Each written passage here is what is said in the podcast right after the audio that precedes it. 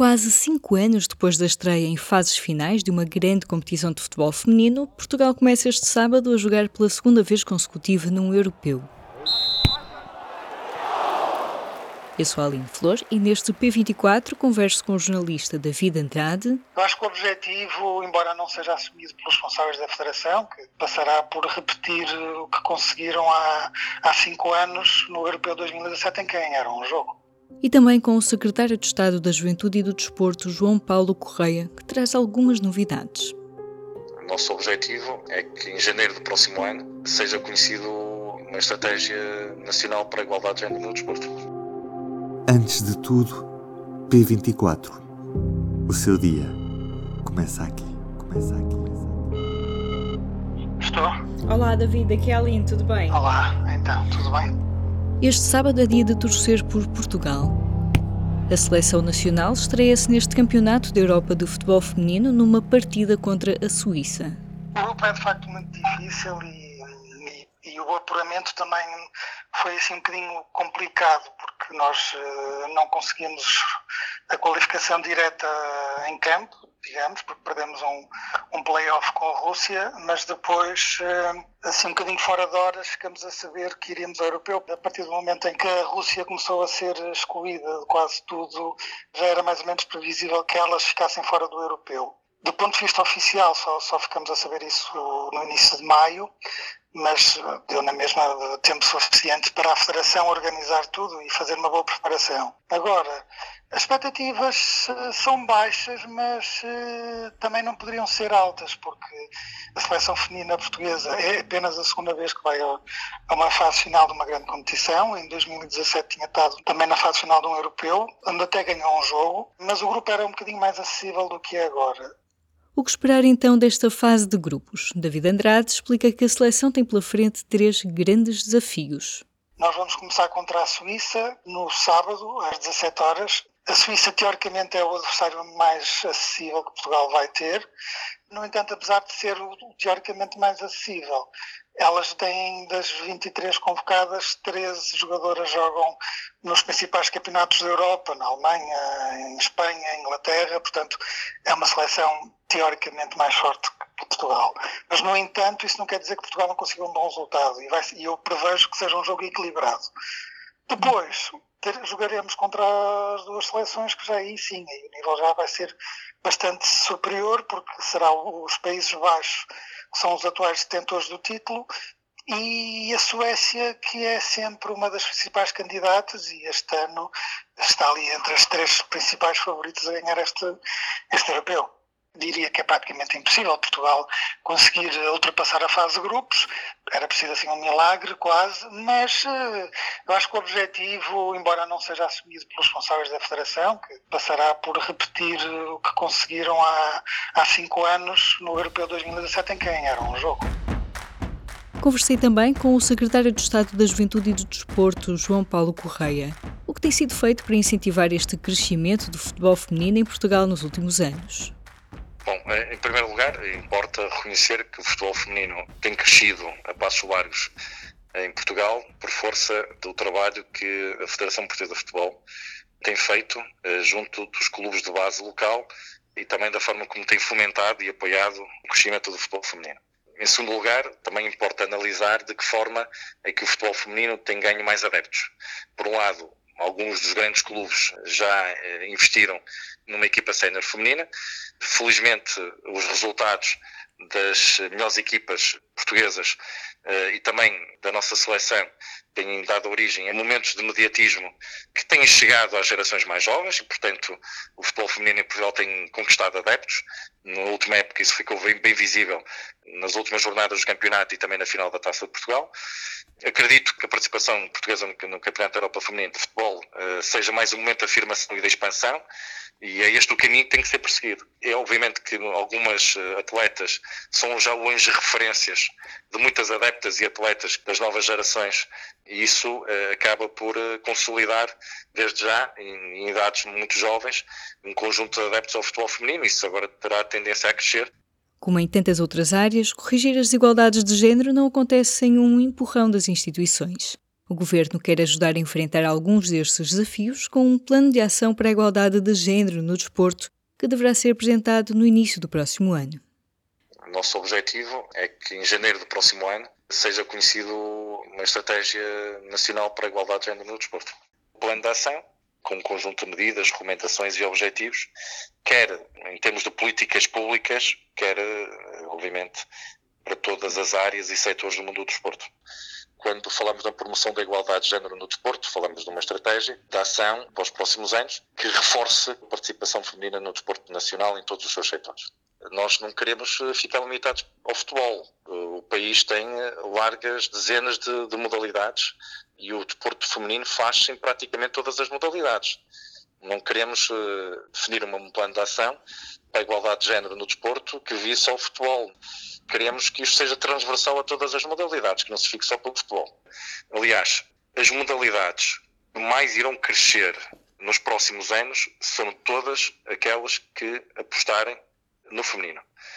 Sei que a Federação Portuguesa de Futebol, na sua estratégia 2030, tem no feminino o maior músculo de crescimento, quer ao nível de atletas, dirigentes, treinadoras, mas também de adeptas e número de espectadores nos, nos espetáculos desportivos do futebol feminino.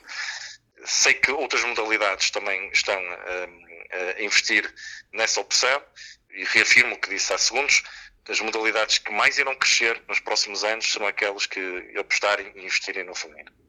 O desafio passa por aumentar o número de atletas femininas, mas é também preciso progredir rapidamente em outras áreas, explica o secretário de Estado João Paulo Correia. Nós temos um, um número muito reduzido de presidentes de federação de modalidades, nós temos uma percentagem reduzida de mulheres nos órgãos dirigentes de federações de modalidades e clubes. Ehm, nós temos um número muito reduzido, 15% dos treinadores que estão certificados no nosso país eh, são mulheres como também temos um número reduzido de árbitras, e juízes, no total de, das modalidades. Ehm, quando falamos de promoção da igualdade de género no desporto, falamos também nestas áreas que são essenciais para aumentar a influência feminina no desporto. Não é só atletas, é dirigentes, eh, árbitras e também treinadoras, como também do lado dos adeptos e do lado comercial do desporto, eh, há medidas que podem ser tomadas. Todavia, seria de enorme antecipação estar a adiantar aqui uh, aquilo que podem vir a ser as medidas da estratégia que será obviamente construída, uh, ou seja, um conjunto de recomendações, uhum. medidas e objetivos que serão, farão parte de uma estratégia que será feita por um grupo de trabalho que oportunamente o, o governo irá irá apresentar. Sim, mas o grupo de trabalho então vai ser vai ser conhecido já já no verão? Poderemos dizer que é nas próximas semanas. Novidades para breve. Fica a promessa do Secretário de Estado da Juventude e do Desporto. Voltamos então à conversa com o jornalista David Andrade para perceber como temos evoluído em termos de igualdade no desporto. A Federação está a investir bastante no futebol feminino, a nível de divulgação e a nível de, de oferecer condições de trabalho iguais às dos homens, nesse aspecto. Acho que, mas aí é, também é, é, é, o que lhe competia fazer. Depois, a outra questão que hoje em dia se fala muito, que é a nível de, dos prémios e de, fazer, de haver uma equiparação entre o, as seleções masculinas e femininas, aqui em Portugal eh, não tem sido ainda um assunto, até porque eu acho que, estando o futebol feminino numa fase de crescimento, eu, eu confesso que eu acho que seria dar um passo maior que a perna. Acho que as coisas deve ser feito por etapas.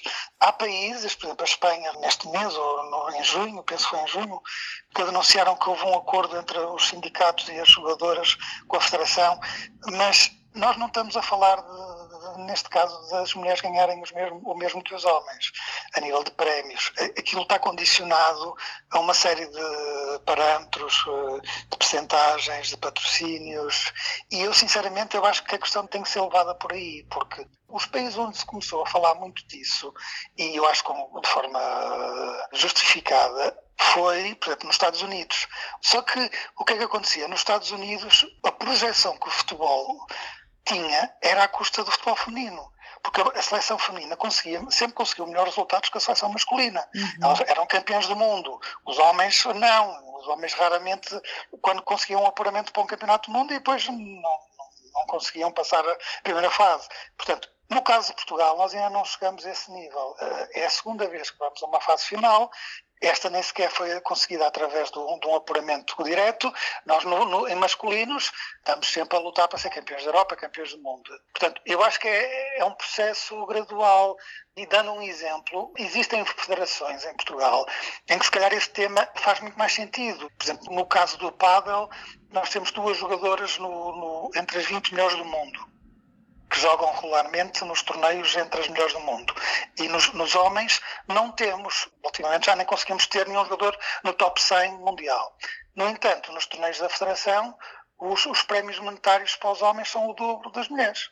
Nestes casos, penso que faz sentido esta discussão, esta polémica, porque se quem dá projeção ao desporto, é, é, é, neste caso, é uma mulher e não um homem, por que razão é que elas ganham metade a nível de prémios monetários que o homem? Neste caso específico do futebol, a seleção feminina está a crescer, portanto, eu acho que a partir deste momento se deve começar, a, e penso que a Federação, embora a Federação não divulgue muito sobre isto e não, não ponha cá fora muita informação sobre o assunto, de certeza que neste europeu os prémios serão maiores que eram há cinco anos. E isto tem a ver com o próprio crescimento do, do, do desporto. E, acho, e mesmo a nível de patrocínios, ou seja, é lógico que a seleção masculina de futebol tem patrocínios 10, 20, 30 vezes, não faço ideia, maiores. E tudo isso acho que deve ser levado em conta e não olhar de forma cega, uh, ok, é uma, é uma seleção feminina, tem que ser igual à masculina tem, eu acho que até pode ser melhor, ou até pode receber mais, mas isso depende do, que, do rendimento, do, do tudo e tudo, uhum. tudo, tudo o que envolve. Qual foi a última vez que viu uma partida de futebol feminino? Aliás, costuma acompanhar outras modalidades fora das participações portuguesas em competições internacionais?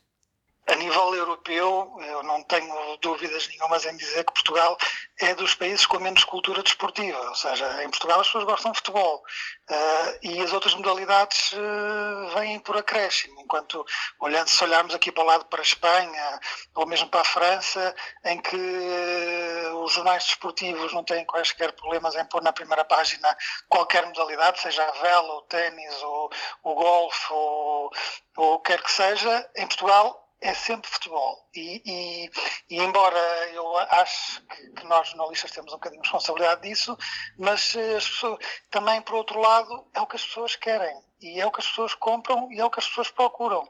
As pessoas em Portugal só querem saber futebol. Uh, é difícil mudar essa mentalidade. E o crescimento do futebol feminino está ligado precisamente a isto. Porquê? Porque embora a Federação, e é preciso reconhecer isso, nos últimos anos tenha investido bastante, até a nível, ou seja, hoje em dia a seleção feminina, a nível de condições de trabalho, já tem as mesmas condições que uma seleção masculina, portanto, eles já trabalham na cidade de futebol, já têm todas as condições, têm uma base, uma estrutura muito grande a apoiá-las e depois mesmo a nível de divulgação e promoção principalmente através do Canal 11, tem havido uma aposta muito grande no futebol feminino, não só em relação à seleção, mas também ao Campeonato Nacional, com transmissão de jogos uh, todas as semanas, uh, com reportagens, coisas que, que, não, que não se viam há 4 ou 5 anos. Portanto, nesse aspecto tem havido um investimento grande também por parte da Federação. Agora, na minha opinião, o grande salto que o futebol feminino deu, está a dar, a nível de, de projeção tem a ver apenas e só com uma coisa, que é foi a partir do momento em que os grandes clubes, neste caso o Benfica e o Sporting, começaram a apostar no futebol feminino. E isso acontece também nas modalidades, ou seja, quando o Benfica, o Sporting e o Porto apostam e são fortes nas modalidades, as modalidades crescem. Uhum. Se não houver essa ligação aos três clubes grandes em Portugal, as modalidades têm pouca projeção, porque as pessoas, acima de tudo, gostam dos clubes. E se os clubes estão lá, as pessoas vão ver e apoiam. Se não, as pessoas desinteressam-se. Portanto, é mais uma ligação. E esse crescimento tem mais a ver com o facto das pessoas gostarem do Benfica e do Sporting, e agora também temos o Braga, que são as equipas mais fortes e que lutam pelos títulos, isso faz com que as pessoas uh, apoiem, vejam e queiram apoiar. Mas, infelizmente, eu diria que se daqui a um ano ou dois o Benfica e o Sporting deixarem de ter equipas do futebol feminino a ganhar, o futebol feminino vai recuar e vai regredir porque as pessoas vão perder o interesse. Uhum. Infelizmente, é essa a realidade, na minha opinião. Aconteceu no futsal, nós no futsal é, é, é um bocadinho assimilar, ou seja, até há 10 anos, quando os campeonatos eram disputados por equipas uh, como o Freixeiro uh, e o Correio da Manhã, havia pouco interesse com o futsal. A partir do momento em que o Benfica e o Sporting começaram a jogar, a competir com no futsal, o futsal deu um salto. Nós neste momento somos campeões da Europa e campeões do mundo. Ou seja, atrai patrocinadores, atrai interesse essa ligação, o na minha opinião, é mau porque não faz com que o desporto cresça de forma sustentada. A começar já este fim de semana, pode acompanhar os jogos da Seleção Nacional Feminina de Futebol em direto na RTP1 ou na Antena 1, onde já agora a jornalista de desporto Cláudia Martins vai estrear como relatora. Eu sou a Aline Flor, tenha um bom dia.